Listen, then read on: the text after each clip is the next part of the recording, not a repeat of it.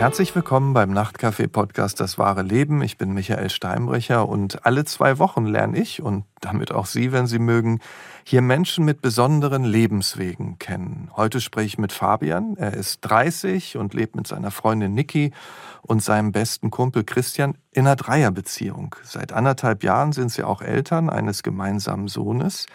Wie funktioniert das, werden sich viele fragen und genau darüber sprechen wir heute. Erstmal herzlich willkommen, Fabian. Hallo, ja, danke für die Einladung. Ich freue mich, dass ich mit dir reden kann.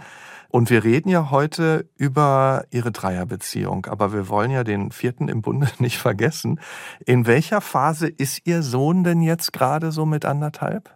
Der fängt gerade richtig fleißig an zu brabbeln und zu reden und kann immer mehr auch Wörter nachsprechen. Das ist krass, was er die letzten drei Monate da auch für einen Schub gemacht hat.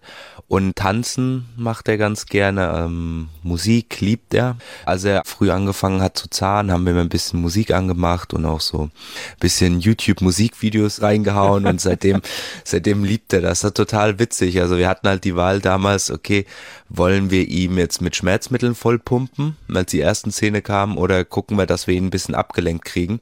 Und dann haben wir dann gedacht, okay, wir haben einen großen Fernseher, machen wir da ein bisschen YouTube an und die ganzen Kindersachen wollte er nicht sehen. Aber sobald da mal ein Bruno Mars im Fernsehen getanzt hat, war der hin und weg. Hat er die Schmerzen weggetanzt. Und wie temperamentvoll ist er nachts? Er schläft eigentlich ganz gut. Die Mama stillt noch. Das heißt, nachts wacht er meistens auf, dann wird er von seinem Bettchen in unser kleines 1,80 Meter Bett gehoben, wo wir alle drin schlafen und dann nuckelt er ein bisschen und schläft dann meistens wieder ein. Da haben wir Glück. Wenn wir schon bei dem 1,80 Meter Bett sind, in dem Sie alle schlafen, gehen wir doch gleich mal zu Ihrer Beziehung, zu Ihrer gemeinsamen Beziehung. Wen haben Sie denn zuerst kennengelernt, Niki oder Christian?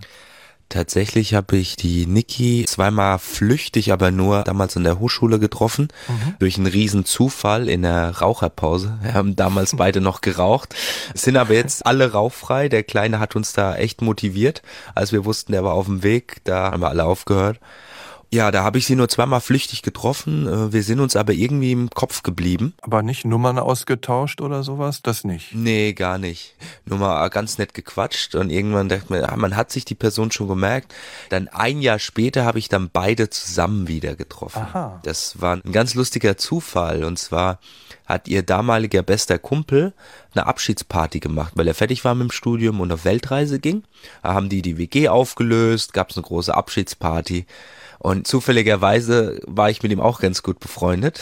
Mhm. Und dann sehe ich die beiden dann frisch verliebt, frisch zusammen auf der Abschiedsparty. Und ja, Nicole und ich haben uns dann irgendwie wiedererkannt und dann haben wir uns drei Bierchen geschnappt und dann mal ein bisschen angefangen zu quatschen. Und dann haben wir irgendwie, ich glaube, fast die ganzen Party äh, dann zusammen verbracht, hatten einen richtig guten Abend gehabt. Und dann meint die Niki am Ende so witzigerweise, Fabi, weißt du jetzt, wo mein alter bester Freund weg ist, brauche ich einen neuen besten Freund, mach du doch den Job. Aha. Der erste Job war bester Freund, bester Kumpel sozusagen. Genau, also es war anfänglich alles nur freundschaftlich und so bin ich halt auch zum besten Freund von Nicole und von Christian geworden. Meistens, wenn sie feiern waren oder wenn die irgendwas gemacht haben, haben sie gefragt, Fabian, bist du dabei, hast du Bock? Und dann haben wir uns halt immer zu dritt getroffen und eine gute Zeit gehabt. Waren da denn auch schon so andere Gefühle mit im Spiel oder war das auch bei Ihnen erstmal nur so rein, ach, guter Kumpel, gute Freundin, aber gar keine Gedanken an mehr. Also gefühlstechnisch war da erstmal nichts los. Also mhm. wir haben Ewigkeiten auch gebraucht, bis wir gemerkt haben, da sind Gefühle, bis wir gemerkt haben und auch, es ist okay, die Gefühle zu haben. Und äh, das kam alles erst viel, viel, viel später. Also das Ganze war zehn oder elf Jahre her jetzt. Mhm. Dann bleiben wir ruhig nochmal so bei den Anfängen.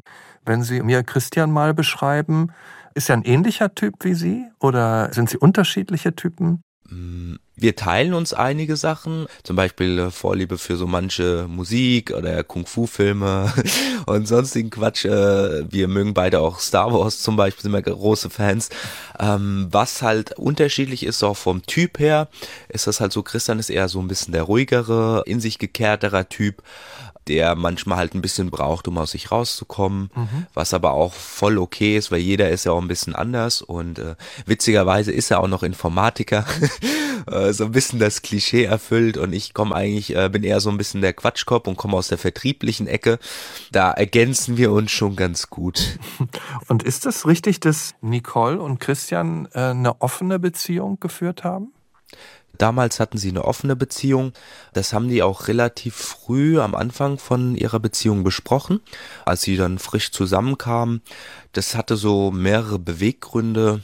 Zum einen war das so, Christian hat Nicole erzählt, dass er vorher nur eine feste Beziehung hatte und Nicole hatte halt Angst gehabt, hat ihn gefragt, Christian, was denkst du, wenn du irgendwann mal eines Tages mit 40 aufwachst und dann Angst hast, ob du irgendwas verpasst hast oder so. Ja? Mhm, mhm, und bei der Nicole war es der Fall, sie war immer ein bisschen rational und hat halt sich die Scheidungsraten angeguckt und gesehen, wie oft halt auch irgendwie äh, fremdgegangen wird, betrogen wird und hat halt gesagt, das Schlimmste, was mir eigentlich passieren kann, ist, wenn ich belogen werde. Das finde ich ist das Schlimmste eigentlich. Und daher hat die dem Ganzen halt sehr ja, rational entgegengeschaut und hat gesagt, ja, wenn du willst, können wir auch eine offene Beziehung machen. Also sie hatte das vorher auch noch nie gemacht. Mhm. Sie hat das öfters mal auch ihren Ex-Freund angeboten, aber die wollten alle nicht. Und Christian hat dann gesagt, ja, können wir gerne machen. Aber er wurde als Informatiker auch eher so über den Kopf davon überzeugt. Also aus dem Bauch raus äh, wäre er nicht auf die Idee gekommen? Ah, das ist falsch so. Also viele denken immer, das war so die Motivation von der Nicole, weil sie natürlich jetzt die zwei Männer hat und das ist dann, hat man Ungleichgewicht, dann ist sie meistens die Stärkere in der Beziehung. Das sind so Vorurteile, die man halt oft so mitbekommt. Und das war gar nicht so. Also das war eine Entscheidung von beiden. Also Christian fand das auch äh, die Idee sehr gut. Es war halt damals so, das war glaube ich 2011, das war noch sehr unbekannt. Offene Beziehungen, Polyamorie, das kannte man ja fast gar nicht. Als sie mir damals irgendwann erzählt haben, dass sie offene Beziehungen hatten, dachte ich, ach, abgefahren, sowas gibt's ja. Ich wusste gar nicht, dass es sowas gibt. Also die waren alle in den Anfang 20ern. Also das ist ja auch wichtig. Also die Nicole hatte zwar die Idee, aber letztendlich wollten es schon beide von Anfang an sozusagen. Und wenn Sie so sagen, für Sie war das erstmal, was ist das denn? Was war denn Ihr Bild so von einer Liebesbeziehung, wenn Sie so an Zukunft gedacht haben damals? Ja, man wächst halt immer so auf, dass man so immer in der monogamen Welt. Das heißt, die ersten Filme, die man mitbekommt, finden sich Männlein und Weiblein oder manchmal auch äh, Weiblein und Weiblein, Männlein und Männlein. Das gibt's ja auch immer mehr im Fernsehen. Das ist halt das, was man erstmal mitbekommt. Dann sieht man, okay, dann heiratet man, dann holt man sich einen Hund, dann gibt's zwei Kinder und dann holt man sich ein kleines Häuschen im Vorort. Das sind immer so, das sind so die Sachen, die man immer mitkriegt im Fernsehen. Und also ich denke, dass das so auch bei mir in der Art war, nur dass ich nie in den Vorort wollte, sondern in eine Großstadt. Also ich stelle mir das jetzt so vor, die beiden haben sich gefunden, die beiden wollen auch eine offene Beziehung, sie sind mit denen dann befreundet. Das eine ist ja, sich das so vorzustellen. Und das andere ist ja dann die Frage, wie leben wir das ne, in der Beziehung? Also haben die beiden sich dann angefangen, irgendwann auch mit anderen zu treffen? Oder blieb das erstmal so eine theoretische Möglichkeit? Wie hat sich das entwickelt? Das äh, fing damit an, dass die beiden halt damals ähm, Mädels getroffen haben oder der Christian auch mal alleine ein Mädel getroffen hat. Und so ging das dann ganz langsam bei denen los. Christian hatte dann irgendwann mal ein Mädel getroffen und dann ist er nach Hause gekommen und natürlich mit einem ganz, ganz breiten Grinsen und einem ganz großen Selbstbewusstsein. Okay. Und äh, das äh, musst du erstmal verarbeiten. Und dann hat die Nicole auch erstmal geschluckt, dachte, uff, das ist ja schon heftig. Irgendwie kam dann so ein bisschen die Eifersucht auf, emotional gesehen natürlich. Also auf einmal ist er mal bei einer anderen und äh, strahlt über beide Backen und so weiter. Ne? Das ist, und er sieht, man sieht, was für ein Selbstbewusstsein er hat. Und dann hat sie halt ihm auch ihre Ängste gesagt, dass sie halt dachte, okay, äh, Jetzt sehe ich halt, dass du bei anderen viel glücklicher bist. Irgendwie habe ich kein gutes Gefühl, dass wir da diese offene Beziehung gestartet haben. Und dann hat er sie halt beruhigt, in dem Sinne hat gesagt, hätte ich das gewusst, dass es dir äh, so viel Sorgen macht oder dir so schlecht geht, dann hätte ich die offene Beziehung, wäre ich die gar nicht mit dir eingegangen. Also hätte gesagt, okay, wir hätten auch eine geschlossene Beziehung machen können. Und äh, das hat ihr in dem Moment sehr, sehr viel Sicherheit gegeben Mhm.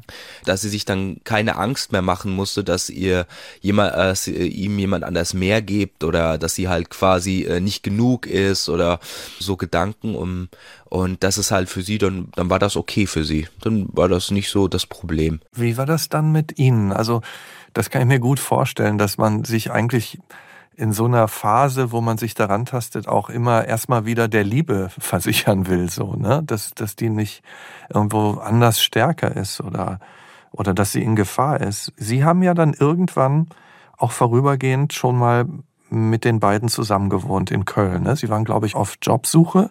Ist es richtig, dass Niki und Christian da in Hochzeitsvorbereitungen waren gerade? Ja, alles richtig. Vielleicht noch kurz eine Anmerkung, bevor es äh, nach Köln ging. Das ging dann so weiter, dass äh, Christian und Nicole, sie haben dann meistens immer Mädels gedatet und irgendwann hat sich Nicole gedacht, ah, ich würde aber auch gern mal von ja meinem Recht Gebrauch machen und ähm, ich möchte auch mal einen Kerl daten und hat aber festgestellt, dass sie nicht so Bock hatte auf fremde Menschen. Also ihre damals, also damals hatten sie sich so die Grenzen gesetzt, ähm, dass es halt eher was Einmaliges ist, beziehungsweise man nicht mit Arbeitskollegen oder Schulkollegen was hat, sich trifft, die man halt ständig sieht. Das waren so, waren so die, die Boundaries, also die, die Grenzen, die sie sich gesetzt haben. Und dann war das so, dass sie Christian gesagt hat, irgendwie funktionieren die Grenzen so für mich nicht, weil ich lieber äh, jemanden treffen würde, aber nicht ständig jemanden anderes. Und da gibt es nur eine Person, bei der ich mir das vorstellen kann, und das wäre der Fabi. Das war da schon unter denen klar. Ähm, das hat sie damals mit Christian irgendwann besprochen. Ich weiß nicht mehr genau wann. Und Christian hat gesagt, ist cool. Hat gemeint, ja, ein Fabi kenne ich, dem vertraue ich, da weiß ich, da bist du in guten Händen. Also Christian hat halt gemerkt, okay, es ist halt für ihn eine coole Sache, weil er mich mag und weil er weiß, dass die Nicole halt auch nicht bei irgendwelchen äh, irgendwie äh, in Sicherheit ist so. Und das war dann für ihn auch voll okay, dass man halt sagt, okay, wir verändern die Grenzen auch über die Zeit, wenn wir merken, wir haben andere Bedürfnisse. Wussten Sie denn von dem Gespräch? Hatten Sie das mitgekriegt? Nee, nee.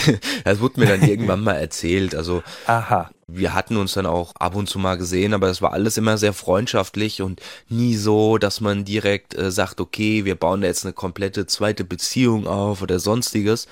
Es war halt einfach eine Freundschaft mit gewissen Vorzügen dann und das war dann auch cool über die Jahre. Wir haben uns mal gesehen, wir haben uns mal längere Zeit nicht gesehen. Das war alles ganz, ja, ganz locker. Und dann war ich mit dem Studium fertig und habe gemerkt, uff, ich muss aus dieser Kleinstadt raus. Was mache ich jetzt? Und Christian und Nicole haben mir angeboten, hey, hast du Bock bei uns zu crashen hier in Köln? Kennst du die Stadt schon? Karneval findest du auch super. ähm, dann kannst du dir hier einen äh, neuen Job suchen und ich fand die Idee super, weil zum einen äh, Großstadt mit einer richtig tollen Mentalität, hier fühle ich mich richtig wohl und dann noch bei den besten Freunden irgendwie ähm, erstmal zu crashen. Du hast direkt jemanden in der Stadt, das war echt eine super tolle Sache. Eigentlich war der Plan vorübergehend einzuziehen, bis ich äh, Job und eine Bude hab. Und dann waren die beiden mitten in ihren Hochzeitsvorbereitungen und äh, es war eine polnische Hochzeit, also eine polnische Hochzeit am Strand, also eine richtige Traumhochzeit. Das heißt, das wurde ganz viel gebastelt, um die Tische zu dekorieren mit ganz viel Liebe. Zwei Tage äh, Hochzeit, also es war ein richtiges Fest. Wer von beiden hat den polnischen Hintergrund sozusagen, Niki oder Christian? Die Nicole hat äh, polnischen Hintergrund und das war super. Und Christian hatte den grafischen Hintergrund, das heißt, er hat die Sachen designt und dann haben wir wirklich tonnenweise Kärtchen und Figürchen und sonstiges ausgeschnibbelt im Sommer in einem Hochhaus mit einer Alufassade, das heißt, oder Stahlfassade, das heißt, das war kochend heiß. und wir haben geschnibbelt und gebastelt und jeden möglichen Kung-Fu-Film nebenbei laufen lassen, den es so gab im Internet.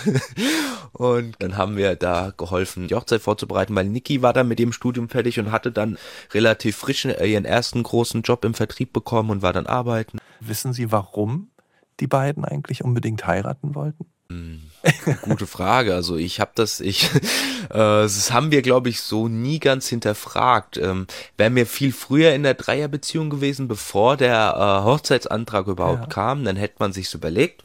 Aber so war das, dass Christian äh, Nicole irgendwann einen Antrag gemacht hat und das war dann halt schon so gegeben und die haben dann geheiratet und ich habe das nie hinterfragt. Ich dachte, auch schön, da heiraten die, wird eine geile Party. da freue ich mich drauf und das war so der Stand. Also wir haben es nie großartig okay. hinterfragt zu heiraten. Wie ging es denn dann weiter? Also irgendwann, wir reden ja von einer Dreierbeziehung und nicht von einer Beziehung, von einer Ehe mit einem besten Freund. Wann sind Sie sich denn dann näher gekommen? Wann wurde mehr draus? In welcher Situation hat sich das ergeben? Das war ein sehr schleichender Prozess. Also Christian und Nicole haben dann auch ein Unternehmen mit dem Hochzeitsgeld gegründet. Ich habe sie natürlich dann als studierter Betriebswirt in vielen Fragen beraten oder auch hier mal geholfen, was halt so Unternehmen so Fragen anging. Und dann hatten wir halt noch ein gemeinsames Ziel. Wir haben sehr, sehr viel Zeit miteinander verbracht, haben es auch genossen, haben es nie groß hinterfragt und haben uns halt immer nur gedacht, ja, das wird eh nicht auf Dauer gut gehen, so wie wir leben so. Und ähm, wir schauen einfach mal, wie lange es klappt und äh, genießen den Moment. Und dann haben wir auch versucht, eine vierte Frau zu daten, um zu gucken, kriegen wir vielleicht jemanden rein, dass wir halt nach außen in zwei Pärchen spielen können und können dann halt zu viert mit Freunden leben. Das war so ein Gedanke. Oder ich war auch mal alleine auf Dates und dann haben Christian und Nicole gemerkt, uff, wir bekommen langsam Angst, den Fabi zu verlieren, weil stell dir mal vor, der trifft ein Mädel, die das gar nicht cool findet, welcher Konstellation er zu seinen besten Freunden steht. Und dann haben sie das auch bei mir angesprochen. Und ich hatte auch ja ähnliche ähnliche Ängste, weil wir wussten damals nicht von Polyamorie, dass man mehrere romantische Beziehungen haben kann. Wir kannten so diesen monogamen Standard, okay, es gibt auch offene Beziehungen, aber das wäre in Deutschland noch sehr sehr unbekannt. Und wenn du jemanden triffst, der dann halt so eng mit seinen äh, besten Freunden ist, uff, das kann schon echt eine Herausforderung werden für die neue Person. Und ich habe dann auch gesagt, oh, ich habe auch Angst, euch zu verlieren, weil es war sehr naheliegend. Und dann haben wir gemerkt, irgendwie sind dann doch ein bisschen Gefühle im Spiel. Wir haben, als wir auch wirklich versucht haben, auseinanderzukommen, wir haben teilweise echt geheult und gesagt, nee, das funktioniert irgendwie nicht, irgendwie zieht's uns immer wieder zusammen und dann haben wir gesagt, okay, dann bleiben wir so. Und das war halt so ein Prozess über Jahre, über längere Zeit hinweg, ohne dass man sagt, okay, ab heute sind wir jetzt zu dritt offiziell zusammen, zünden Böller oder so, dass jeder mitkriegt. Nee, das war einfach ein sehr schleichender Prozess. Irgendwann ist da ja auch eine körperliche Annäherung dann, ne? Wie war das? Entschuldigung, dass ich so neugierig bin, aber es interessiert einen ja doch, wie aus einer Freundschaft dann äh, auch in der Hinsicht mehr wird. Es ist äh, schwierig, das jetzt so einfach zu sagen, okay, wir haben uns dann geküsst und dann haben wir gemerkt, oh, da ist Love is in the air oder äh, sowas. Mm, ich glaube, es war halt die generelle Zuneigung, wenn du halt mit Menschen so viel Zeit verbringst und merkst, wir, es kümmern sich auch alle umeinander auch ich habe emotional erstmal gebraucht, um Liebe überhaupt zuzulassen. Das habe ich gemerkt.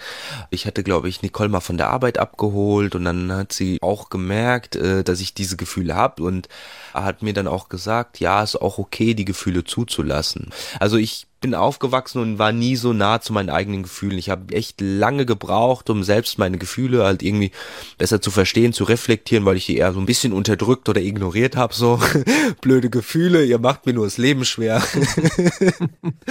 und ähm, ja, dann war ich halt irgendwann an dem Punkt, so sozusagen, oh, okay, das sind Gefühle und es ist okay, sie auch zuzulassen. Und das war, glaube ich, so ein Knackpunkt auch, ähm, dass man sagt, okay, emotional gesehen ist das auch, ist das auch voll okay. Wenn wir über körperliche Liebe reden, zieht sie denn zu Nicole oder auch zu Christian hin? Ähm, also körperlich gesehen zieht es mich zu Nicole. Also ich bin heterosexuell genauso wie Christian. Wir beide lieben uns ja auch auf emotionaler Ebene. Und wir wurden oft gefragt, wie kann ich mir das vorstellen? Ist es dein bester Freund? Ist es dein Mann? Ist es wie ein Bruder die Liebe? Und wir haben halt gemerkt, keine von den Vergleichen trifft so wirklich.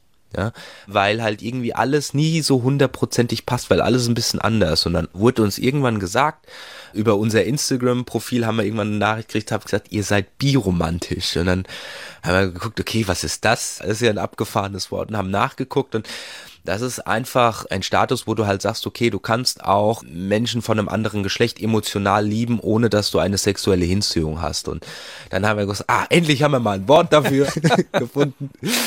Und ja. genau so kann man das beschreiben. Was passiert? Wir schlafen auch alle in einem Bett.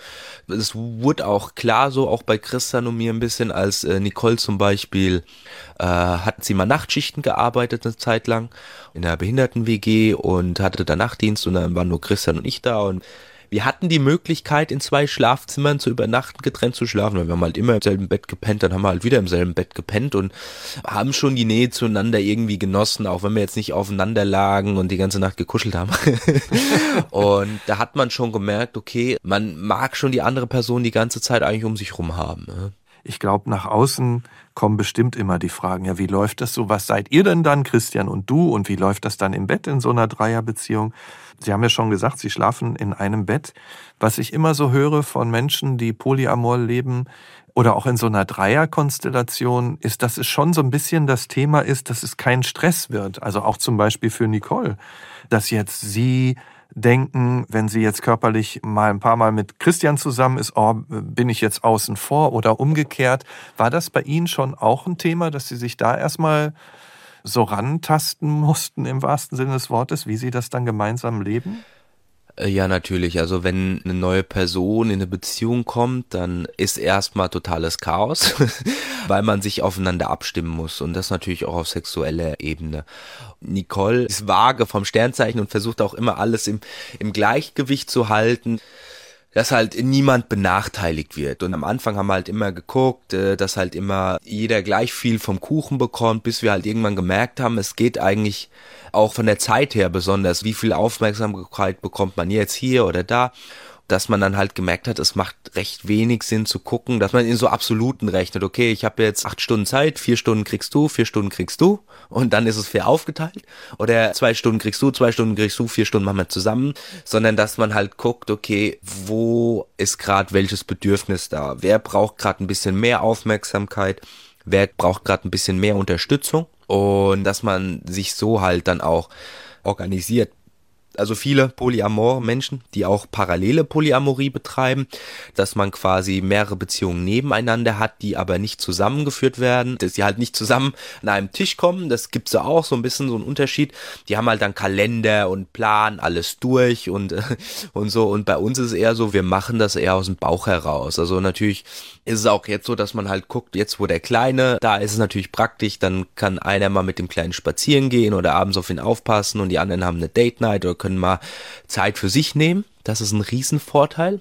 Und genau so ist das halt gewesen, dass man am Anfang immer geguckt hat, okay, ja, wer hatte jetzt wie viel Zeit oder sowas, dass man halt immer guckt, okay, dass man das so fair wie möglich aufteilt, aber mittlerweile ist es halt ganz entspannt, man achtet nicht mehr so drauf, man, man zählt nicht mehr mit oder weil das stresst auch total, wenn man immer drauf achten muss, okay, habe ich ihm jetzt genauso viel Zeit oder ihr geschenkt und viele vergessen auch immer, wenn sie quasi die Beziehung mit einer Frau und zwei Männern sehen, dass Christian und ich uns auch gerne Zeit schenken oder dass wir auch Zeit miteinander gerne verbringen und dass wir auch mal auf eine Date Night gehen, die halt dann ein bisschen anders wird. Also der Plan ist in den neuen James Bond Film zu gehen, ins Kino irgendwann mal, wenn der mal rauskommt, äh, weil wir das auch beide ganz cool finden und viele denken halt immer, dass nur Nicole Zeit mit Christian oder mir verbringt, aber dass Christian und ich, dass wir auch gerne Zeit miteinander verbringen, das sieht erstmal niemand sofort. Also viele sehen das nicht sofort, weil halt Beziehungen direkt erstmal auch mit der Sexualität gleichgesetzt wird, in den ersten Gedanken.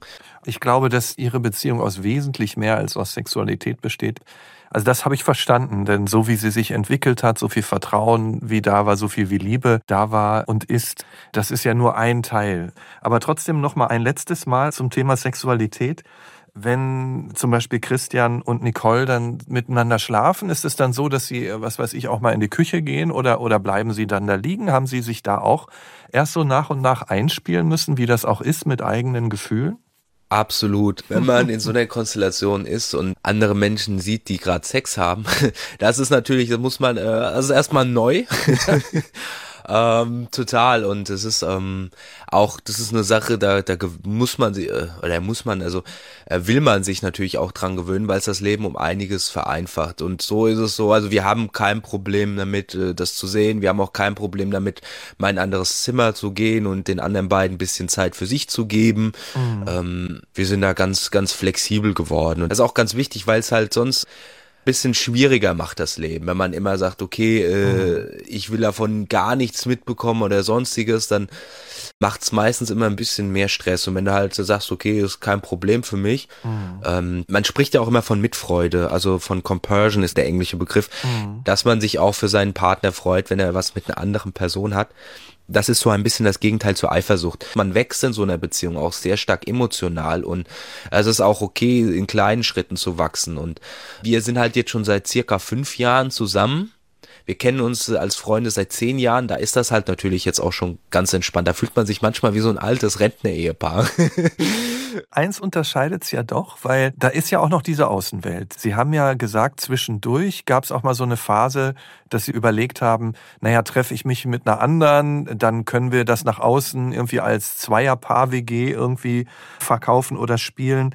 Ähm, wie offen, als Sie dann wirklich eine Dreierbeziehung geführt haben, wie offen sind Sie damit dann nach außen umgegangen? erstmal nicht so offen. Einige Freunde wussten das, und sonst hat man erstmal nicht erzählt, wenn es nicht notwendig war. Also den Eltern hat man es auch nicht gesagt. Man wusste ja auch noch nicht, hält das, wird das gut gehen, weil man dachte, okay, eine Dreierbeziehung mhm. ist total bescheuert. Sowas kann es doch nicht geben. Wir sind die einzigen auf der Welt, dachten wir. Und dementsprechend haben wir das erstmal so für uns behalten. Und das ist auch voll okay. Also, dass man erstmal nicht jedem sofort erzählt, wie man lebt, weil man bekommt auch einiges an Gegenwind und teilweise auch äh, Vorurteile mit. Also Christian hat auch einiges abbekommen, als er gesagt hat, er hat eine offene Beziehung. Ja, lässt du das mit deiner Frau machen, du bist du kein richtiger Mann und sowas, so Sachen, die er bekommen hat.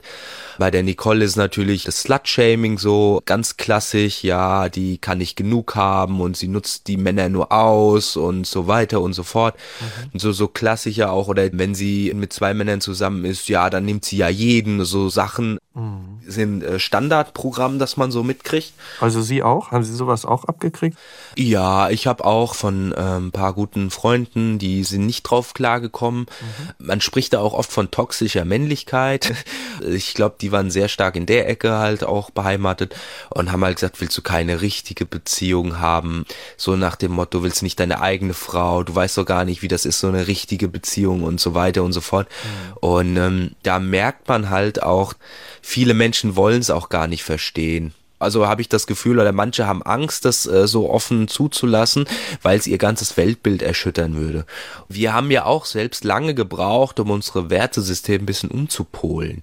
Als wir auch mal drüber gesprochen haben, Kinder zu dritt, begingen bei mir erstmal die Alarmglocken an. Das geht doch gar nicht, okay, zu dritt leben, das kriegen wir noch hin, aber Kinder, eine Familie zu dritt, das ist doch Wahnsinn. Und dann hat man das mal eine Zeit lang hinterfragt, irgendwann gemerkt, dann hast du halt zwei Papas, eine Mama oder wie auch immer. Also es ist ja gar kein Problem. Also Kindern ist das ja komplett Wurst. Also die freuen sich natürlich, wenn noch einer mehr da ist, der Aufmerksamkeit und Geborgenheit schenkt. Also kam das bei Ihnen so relativ zeitgleich?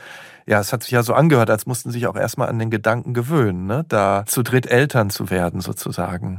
Ja, das hat auch gedauert. Also das war jetzt nicht so, dass wir zusammen die Beziehung waren und sofort gesagt haben, Eltern oder so. Ähm, das war alles so ein Prozess, der ging so Stück für Stück. Und die Frage, ob wir Kinder bekommen wollen, die war eigentlich immer klar, weil wir alle sind Familienmenschen, wir alle lieben Kinder und das war eigentlich nie so zur Debatte, dass man drüber spricht, möchten wir überhaupt Kinder haben? Und eher so ein bisschen, okay, irgendwann wollen wir alle eine Familie. Die Frage ist eher, wann. Und wie, ne? Also äh, rein biologisch kann ja nur einer der Vater sein. Welche Gedanken haben Sie sich zu dem Thema gemacht? Das ähm, habe ich mit Christian damals besprochen. Also ich wusste damals echt nicht, okay, wie macht man das und überhaupt und er hat dann halt ähm, eine Idee gehabt, die haben wir dann unter äh, uns dann mal besprochen, wie das theoretisch geht. Und wir haben halt geguckt auch, wie es möglich ist, dass wir alle glücklich mit der Lösung sind dass man nicht irgendwann aufwacht und sagt, un, äh, oder unzufrieden oder unglücklich damit wird. Mhm. Ähm, die Details wollte ich jetzt nicht verraten. Also wir verraten auch nicht, wer der leibliche Papa ist von unserem Kleinen weil wir ihn schützen möchten, mhm. dass nicht dann irgendwann äh, aus Social Media erfährt oder sonstiges, wer der Papa ist. Wir wissen es. Und wenn er uns irgendwann fragt, werden wir es ihm auch sagen. Äh, wir werden ihm auch zuerst Folgendes sagen, wenn du es wirklich wissen willst, dann schlaf eine Nacht drüber, weil für uns spielen die Gene und das Biologische gar keine Rolle. Und wenn du es morgen immer noch wissen willst, dann äh, sagen wir es dir gerne. Wie ist das denn zum Beispiel mit Ihren Eltern oder den Eltern von Christian und von Nicole? Wissen die denn, wer der biologische Vater ist, oder ist das mehr so eine Vereinbarung, die Sie unter sich behalten? Also im allerengsten Familienkreis äh, wissen es, also die Großeltern wissen es. Wir haben aber auch allen Großeltern gleich gesagt, Das ist total egal, wer die Gene hat. Ihr seid alle Großeltern. Mhm. Und daran wird sich auch gar nichts ändern, egal ob ihr irgendwann mal auseinandergehen oder sonstiges. Ihr seid und ihr bleibt Großeltern. Und uns ist wichtig, dass ihr da auch gar keinen Unterschied macht oder sonstiges, dass ihr da quasi zu 100 Prozent auch drin seid. Wie haben die denn reagiert? Also ich meine, für die ist das ja auch was Neues. Und sie hatten in der Beziehung Jahre um sich ja da einzufinden. Wie haben Ihre Familien darauf reagiert? Ja, da äh, sprechen Sie einen ganz guten Punkt an. Also wir hatten zum Glück mehr Zeit als unsere Eltern, um damit klarzukommen. ich glaube, wir hatten es äh, Ihnen erzählt, da war die Nicole schon fast hochschwanger. Also okay. ähm, also ich glaube, sie hatte noch drei Monate übrig, aber der, äh, der Kleine hat schon sehr viel Platz eingenommen.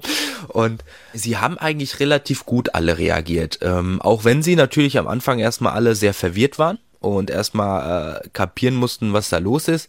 Okay, Christians Eltern waren da ganz entspannt, weil es in der Familie auch schon jemanden gibt, der in der Konstellation so lebt. Mhm. Also dann kannten die das schon ein bisschen. Dementsprechend haben sie sich eigentlich alle relativ schnell dran gewöhnt. Sie haben alle ein bisschen Zeit gebraucht, um es zu verdauen, um zu gucken, okay, wie komme ich darauf klar? Weil sie haben sich natürlich alle Sorgen gemacht. Wie geht das? Wird da nicht einer verletzt? Äh, mhm. Sind die da nicht unzufrieden? Ist das im Ungleichgewicht? Dann haben wir ihnen auch erklärt, so, es ist egal, ob du zu dritt oder zu zweit lebst, es kann immer die Beziehung auseinandergehen, es kann immer jemand verletzt werden. Viele denken ja, okay, wenn es drei Menschen sind, dann ist die Wahrscheinlichkeit viel höher und dann liegt es daran, dass sie wahrscheinlich zu dritt sind, dass alles kaputt geht oder dass da jemand, äh, dass auseinandergeht, jemand verletzt wird etc. pp halt. Das ist ganz interessant. So Beziehungen werden oft hinterfragt, wenn man merkt, okay, es ist eine unkonventionelle Beziehung, als äh, wenn das hier Männlein, Weiblein ist und dann wird das erstmal abgehakt so und gar nicht großartig hinterfragt. Von der Gesellschaft habe ich so ein bisschen das Gefühl. Was haben Sie sich denn gesagt, so wenn die Beziehung mal auseinandergeht? Das kann ja mal passieren, bei jeder Beziehung, wie Sie sagen, bei einer Dreier genauso wie bei einer monogamen Zweierbeziehung. Haben Sie darüber gesprochen, also was dann ist? Ja, wir haben gesprochen, was passiert, wenn wir auseinandergehen. Wir haben auch drüber gesprochen, was passiert, wenn die Nicole irgendwann mal im Autounfall mhm. verunglückt zum Beispiel. Und wenn wir auseinandergehen sollten, also was wir alle natürlich nicht wollen, ähm, ja, klar. dass wir auf jeden Fall in derselben Stadt bleiben, wohnen möchten oder falls wir umziehen, dass wir gucken, dass wir mit allen das absprechen, dass der Kleine seine Eltern so nah wie möglich immer beieinander hat. Mhm. Also zum Beispiel so eine Möglichkeit, äh, die wir uns überlegt haben, ah, okay, wenn die Beziehung mit uns allen dreien auseinandergeht, dann holen wir uns einfach ein Mehrfamilienhaus und jeder kriegt eine Wohnung und dann kann der Kleine oder in, wir wohnen in derselben Straße mhm. und dann kann der Kleine, so Idealvorstellung, kann der Kleine halt immer von Eltern zu Eltern rennen. Das heißt, er hat uns immer noch um sich herum. Mhm. Und als uns Nicole gefragt hat damals, was passiert, wenn mir mal was passiert, äh, Jungs, was macht ihr dann?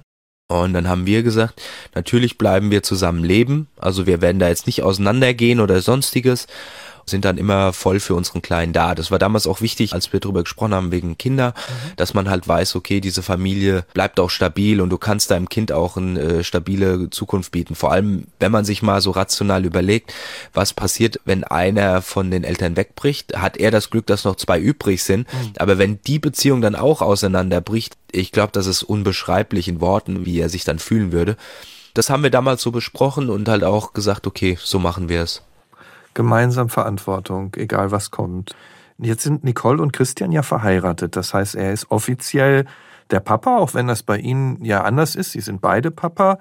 Wenn es hart auf hart kommt, was Ihre Rechte und so angeht, haben Sie sich auch dazu Gedanken gemacht? Ja, also wir haben uns zu den Rechten auch informiert. Mhm.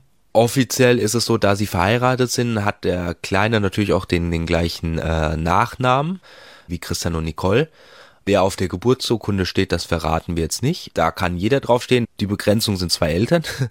Dementsprechend ist es für die dritte Person manchmal kann es sehr schwierig sein, dass man dann quasi als Vater sich da erstmal rechtfertigen muss. Der Christian hat den Vorteil, er hat den gleichen Nachnamen, dann wird er meistens nicht hinterfragt. Dann weiß man, okay, gleicher Nachname, der hat ein Kind auf dem Arm, okay, das wird schon passen, ne? Und wir haben das Glück, dass wir in Köln wohnen und, sag ich mal, eine sehr tolerante Stadt. Und wir haben zum Beispiel mit unserer Kinderärztin schon gesprochen, die weiß Bescheid. Der ist dann egal, wer da mit dem Kleinen kommt und dann auf ihn aufpasst, mit ihm zur Untersuchung kommt. Wenn wir jetzt so bei Ihrem Leben sind, weil das interessiert mich natürlich auch nochmal, wie war das dann? Das ist ja in allen Beziehungen so, das habe ich auch erlebt. Wie gesagt, mein Sohn ist jetzt elf, aber es ändert sich natürlich einiges. Wie waren so die ersten Wochen nach der Geburt für Sie drei? Die waren turbulent. Mhm. Christian hatte eine neue Arbeit angefangen. Er musste eine neue Arbeit anfangen. Nicole kam aus dem Kaiserschnitt, konnte sich kaum bewegen. Das Schönste war, als sie nach Hause gekommen sind, das war am 23. Dezember, hatten wir dann ein tolles Weihnachtsgeschenk zu Hause. Es war echt schön, es war aber auch erstmal okay, jetzt erstmal irgendwie klarkommen auf die neue Situation. Man hat halt geguckt, geht's dem Kleinen gut und der Rest war erstmal Nebensache. Okay, und dass es genug zu essen zu Weihnachten gibt, weil die Eltern sind alle vorbeigekommen, das war auch sehr schön. Ja, also man hat sich dann erst versucht einzugrooven. Vor allem der Kleine hat ja noch gar keinen Rhythmus gehabt. Also die ersten Monate waren hart. Nicole hat eine Brustentzündung bekommen erstmal. Dann äh, musste sie noch dreimal operiert werden, weil sie Gallensteine hatte, was nicht festgestellt wurde. Und dann musste sie dreimal ins Klinikum, konnte den Kleinen nicht mitnehmen. Dann hat sie dann immer die ganze Zeit Milch abgepumpt. Ich habe es dann aus dem Krankenhaus abgeholt und Christian hat auf den Kleinen zu Hause aufgepasst und wenn er dann nachts aufgewacht ist, konnte dann einer die Milch warm machen, der andere konnte den Kleinen beruhigen, der natürlich total äh, nach Milch geschrien hat. Da war ich echt froh, dass wir zu dritt sind. Das war echt eine Herausforderung. Ich weiß nicht, wie man das zu zweit hätte managen können. Es war damals ja, da war Corona auch ganz frisch. Das heißt, da konnte auch niemand mit ins Krankenhaus. Es war totaler Scheiß und ja, da waren wir echt froh, dass wir das erstmal überstanden hatten. Das waren echt turbulente Monate. Nicole wieder laufen konnte, der Kleine angekommen ist im Leben und dann, ja, dann haben wir erstmal durchgeatmet. Haben Sie ähnliche Vorstellungen davon, wie Sie als Eltern sein wollen? Wir haben viel überlegt im Vorfeld, was für Eltern wollen wir sein, was hat bei uns in der Kindheit gut funktioniert, wie wollen wir unseren Sohn erziehen, was hat gut geklappt, was hat nicht so gut geklappt, was wollen wir weitermachen, was wollen wir eher weglassen, was wollen wir anders machen so haben wir halt vor allem ein gemeinsames Bild entwickelt, so eine Vision entwickelt. Mhm. Und jeder hat halt natürlich auch noch so ein bisschen seine Persönlichkeit, die er damit reinbringt. So ist zum Beispiel äh, bei uns die Nicole ist sehr oft kreativ, also basteln oder mit Knete ein bisschen formen oder Polnisch lernen. Also ich kann auch mit ihm auch Polnisch sprechen, ihm das beibringen. Und Christian ist so der Zeichner bei uns, also er malt gerne. Ähm, also er setzt sich gerne mit dem Kleinen hin, malt mal oder liest ihm ganz in Ruhe was vor und strahlt strahlt immer eine Ruhe aus. Das ist der Hammer. Das ist perfekt, wenn ich ihn mal so richtig aufgedreht habe, den Kleinen, dann kann ich den zu Christian rüberwerfen, so sagen, oh, bald ist Bettzeit, kannst du ihn mal runterfahren. Und Cool down, genau. Genau. Und haben Sie als Familie auch so Vorstellungen, wie die Zukunft aussehen kann? Was weiß ich, wo Sie wohnen wollen, wo Sie leben wollen? Ob noch weitere Kinder dazukommen können, sollten? Wir wissen, dass wir auf jeden Fall mindestens ein Geschwisterchen für den Kleinen haben möchten. Wir waren jetzt auch im Urlaub, das haben wir gesehen, wie er sehr sich über andere Kinder gefreut hat und auch als so ein kleines Kind dann geweint hat, äh, weil er äh, hat er ihm irgendwie so ein Windrad geschenkt, so, so dass er ja vorher geschenkt bekommen hatte, so total emotional war er voll dabei und dann haben wir sofort gemerkt, oh, der Kleine braucht ein Geschwisterchen und wir sind alle auch mit Geschwistern groß geworden und wissen also, wie schön es ist, dann auch ein Geschwisterkind zu haben und das wollen wir ihm auch ermöglichen. Also das ist klar. Und dass wir uns auch ein schönes Häuschen holen wollen, äh, das ist auch klar. Wir gucken uns gerade hier in Köln um. Der Wohnungsmarkt und Hausmarkt ist brutal gerade. Das ist echt heftig, da überhaupt was zu bekommen. Ja. Und alternativ träumen wir immer noch über ein kleines Häuschen am Strand in Spanien. Da gucken wir noch, wann das Sinn macht und ob das Sinn macht oder ob wir hauptsächlich hier bleiben und öfters mal da runter pendeln oder so, da gucken wir mal. Ja, also wir lieben alle Spanien auch deswegen und das Mittelmeer. Und wenn Sie mal nur für sich so sagen würden, was ist Ihnen im Leben wichtig? Wie würden Sie es beantworten? Gute Frage. Also das Wichtigste ist, das merken wir jetzt auch hier, dass es der Familie, dass es allen gut geht. Dass alle gesund bleiben und dass man viel voneinander hat. Also das, ist mir gerade am wichtigsten jetzt auch während der Pandemie. Man macht sich natürlich viel Sorgen um Familie. Wir haben auch ein Familienmitglied, das haben wir durch den Virus verloren und ja, da haben wir halt gemerkt, die wichtigsten Sachen sind halt wirklich, dass man die Menschen um sich herum lange hat, dass man viel von denen hat und äh, Familie und dass es allen gut geht und dass alle gesund sind und dass man Zeit findet, äh, ja, miteinander halt äh, sich zu sehen und auch Zeit miteinander zu verbringen, was ja auch jetzt schwierig war in den letzten Jahren durch die ganzen Kontaktbeschränkungen. Ja, die einfachen Sachen sind es bei uns. Dann wünsche ich Ihnen einfach ganz, ganz viel Zeit zusammen, ob jetzt in Köln oder irgendwann mal in der Sonne Spaniens. Alles Gute für Sie und Ihre ganze Familie und Grüße an die ganze Familie. Richtig aus. Dankeschön auch an Sie für den tollen Podcast und bis demnächst. Bis demnächst, genau. Und danke auch an Sie alle fürs Zuhören. Wenn Sie mögen, abonnieren Sie gerne diesen Podcast, empfehlen Sie uns weiter, diskutieren Sie auch gerne mit auf der Nachtcafé Facebook-Seite und schreiben Sie uns, wenn auch Sie Erfahrungen gemacht haben, über die Sie mit mir sprechen möchten. So oder so, bis bald im Nachtcafé Podcast Das wahre Leben. Ich bin Michael Steinbrücher. Wir hören uns.